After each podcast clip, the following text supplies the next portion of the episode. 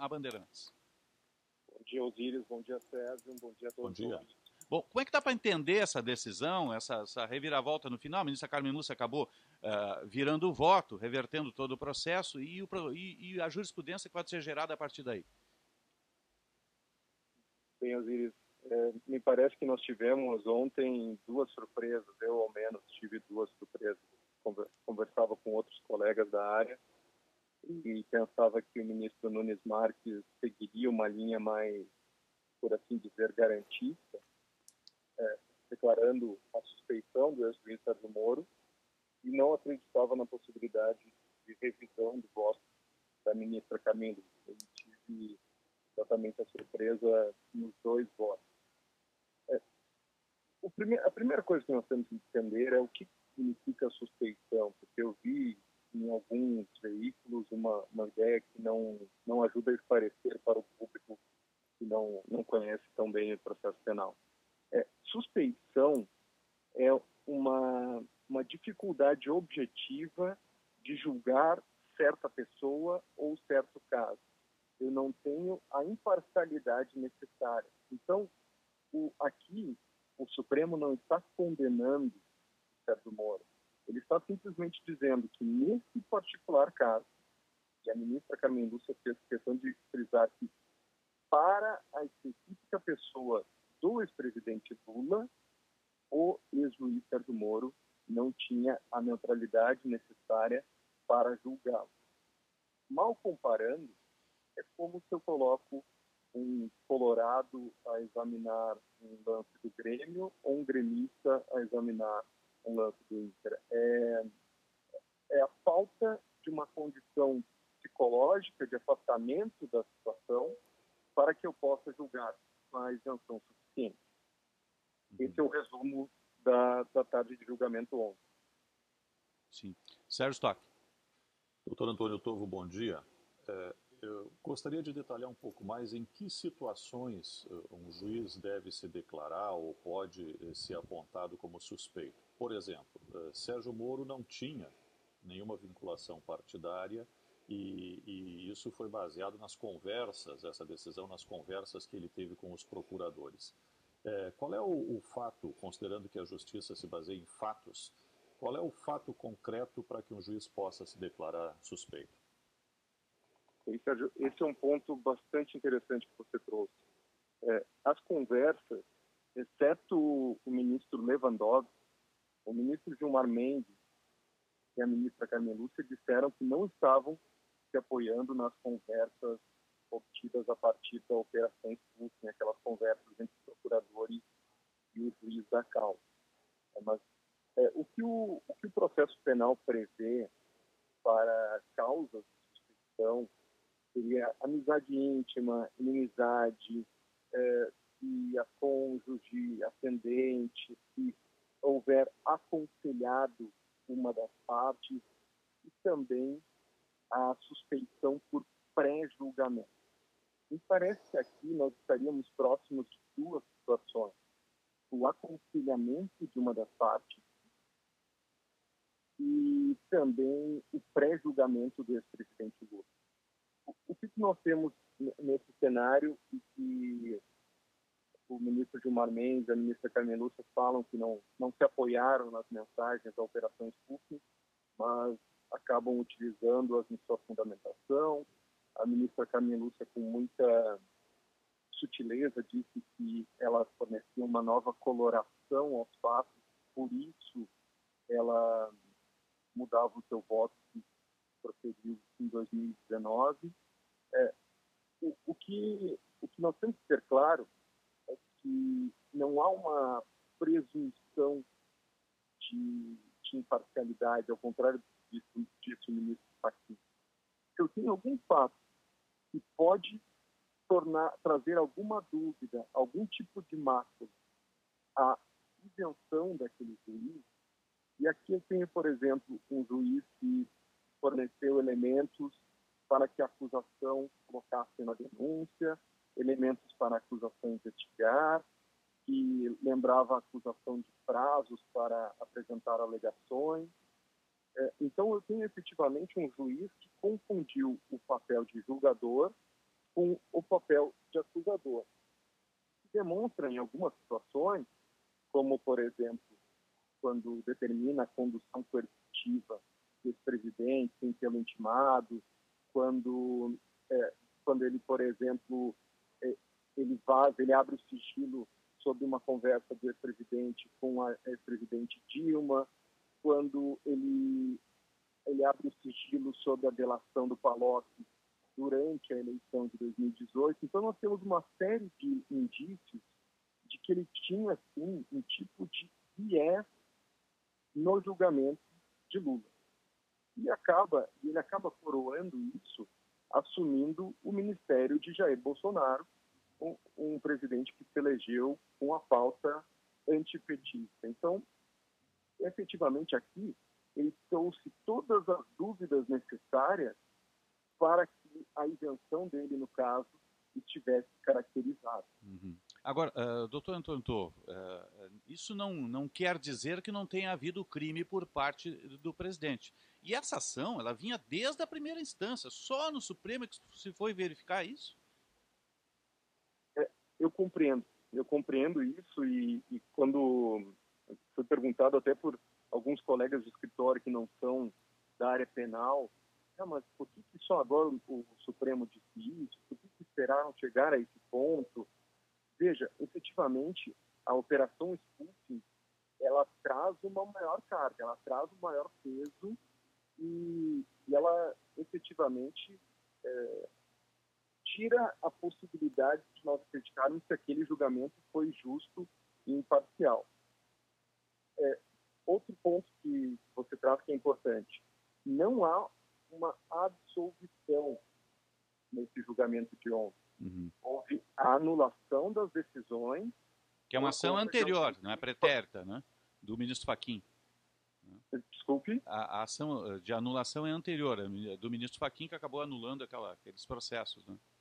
As duas anulam, as duas têm como efeito a anulação, tanto a decisão que reconhece a suspeição, quanto a decisão monocrática do ministro Faquim. Só que a suspeição, ela é mais profunda. Ela anula, inclusive, os atos probatórios. Não sei se você lembra Sim. que o, o, ministro Fachin falava que poderiam ser aproveitados as provas probatórios Sim, a, a materialidade, né? Exato. Então, e daí também, claro, ele acabou é, tropeçando na própria é, na própria decisão, porque ele cria um motivo para não perder o objeto, o habeas corpus de suspeição. Uhum. Se os atos probatórios serão aproveitados, há motivo para eu discutir ainda a suspeição. Uhum. Sérgio Stock. Uh, doutor Tovo, significa então agora na prática que, eh, no caso do processo do triplex, lá no Guarujá, eh, tem que começar tudo de novo, então. Toda a investigação, toda a denúncia ao Ministério Público, a, a, formalização do processo junto ao Judiciário, todo, tudo tem que ser refeito. Exato. Todos os atos que foram praticados pelo ex-juiz Sérgio Moro devem ser anulados. Então, é, se, se, tivemos medidas cautelares no inquérito, na investigação, se tivemos é, interceptação telefônica despachada, tudo isso tem que ser anulado e descartado dos autos. Uhum. Desde o início. As condenações, o recebimento da denúncia, Agora, uh, uh, corre... absolvição. Desculpe? Pode repetir, Sérgio. Qual é a diferença disso em relação a uma absolvição do ex-presidente Lula? É que a, a, absolvição ela é uma sentença de mérito. O que, que eu quero dizer? Ele não, ele não está sendo considerado inocente por não ter praticado o crime. Está sendo anulada a condenação dele e ele deixa de ser culpado juridicamente. Então, ele é, ele é inocente juridicamente, mas ele não foi absolvido. Inocente por falta de uma condenação. Uhum. Sim, agora, se corre o risco muito grande aí, já que, a, a, a no caso, o conjunto probatório fica imprestável, de haver uma prescrição, né? Sem dúvida. Isso levando em conta também a circunstância do ex-presidente já ter mais de 70 anos. Nós temos a prescrição etária pela metade. Há um, há um, risco muito grande de essas condenações não serem levadas a efeito. Mas, mas veja aqui, Osiris, é, é, é bastante importante que, que isso sirva como, como um alerta para todas as, as autoridades de investigação judiciais do Brasil, que não, não, se, não se pode combater corrupção pervertendo os meios que o processo penal fornece. É, uhum. aqui, efetivamente, as autoridades do Lava Jato colocaram os pés pelas mãos. Uhum. Ou seja, os, os, fins não justificam os meios. Exatamente, nunca, nunca. É, e infelizmente não, não aprenderam com, é, com os exemplos históricos de Revolução Francesa, com é, a República do Galeão, não, não aprenderam, inclusive com a nossa história mais recente, é, com a própria Operação Santiagraha, é, a Operação Castelo de Areia, todas essas em que houve é, problema procedimental e elas acabaram lá na frente sendo uhum. anuladas. Uhum. Muitas vezes o, o Supremo é quem tem, o Supremo ou o STJ ficam com a fama, ah, eles estão estão colocando panos quentes, estão acabando com a investigação da corrupção. Uhum. Então, quem criou esse problema é, simples, é a autoridade de primeiro grau. O Supremo e o STJ, eles estão simplesmente declarando o óbito que uhum. ocorreu lá atrás. Que similitude o senhor vê com a, com a Operação Mãos Limpas lá da Itália, que por vezes acabou derivando também? É, é, é trágico né, que as autoridades tenham, é, algumas autoridades do, da Força Tarefa Lava Jato tenham se inspirado tanto na Operação Mãos Limpas e tenham copiado até os equívocos. Me, me parece aqui, um grande equívoco do ex-juiz Moro ele ter assumido o Ministério da, da Justiça do, do, presidente Jair Bolsonaro. Então, ele dá, é, ele dá legitimidade à narrativa de perseguição política é, partir da assunção de um cargo político em um opositor. Isso aconteceu também na Operação Mãos Limpas.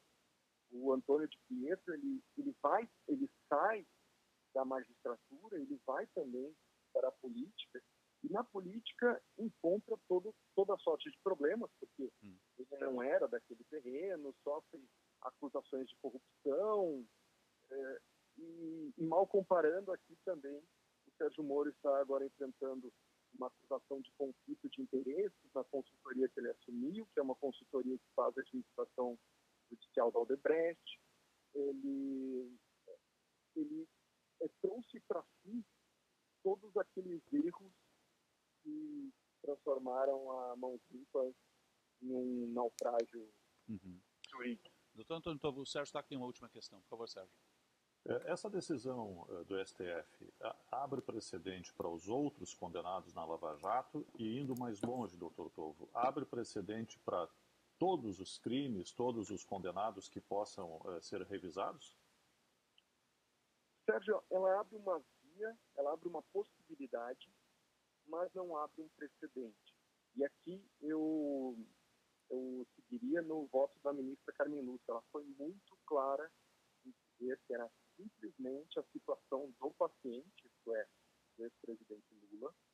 Então, é, eu posso, posso estar muito equivocado, mas dificilmente haverá uma anulação em massa de todos os processos, com várias ações penais, em relação a todos os condenados, mas sim, ela permite que algumas pessoas vejam se não houve também uma atuação dirigida, uma atuação não imparcial, em nome dessa condenação.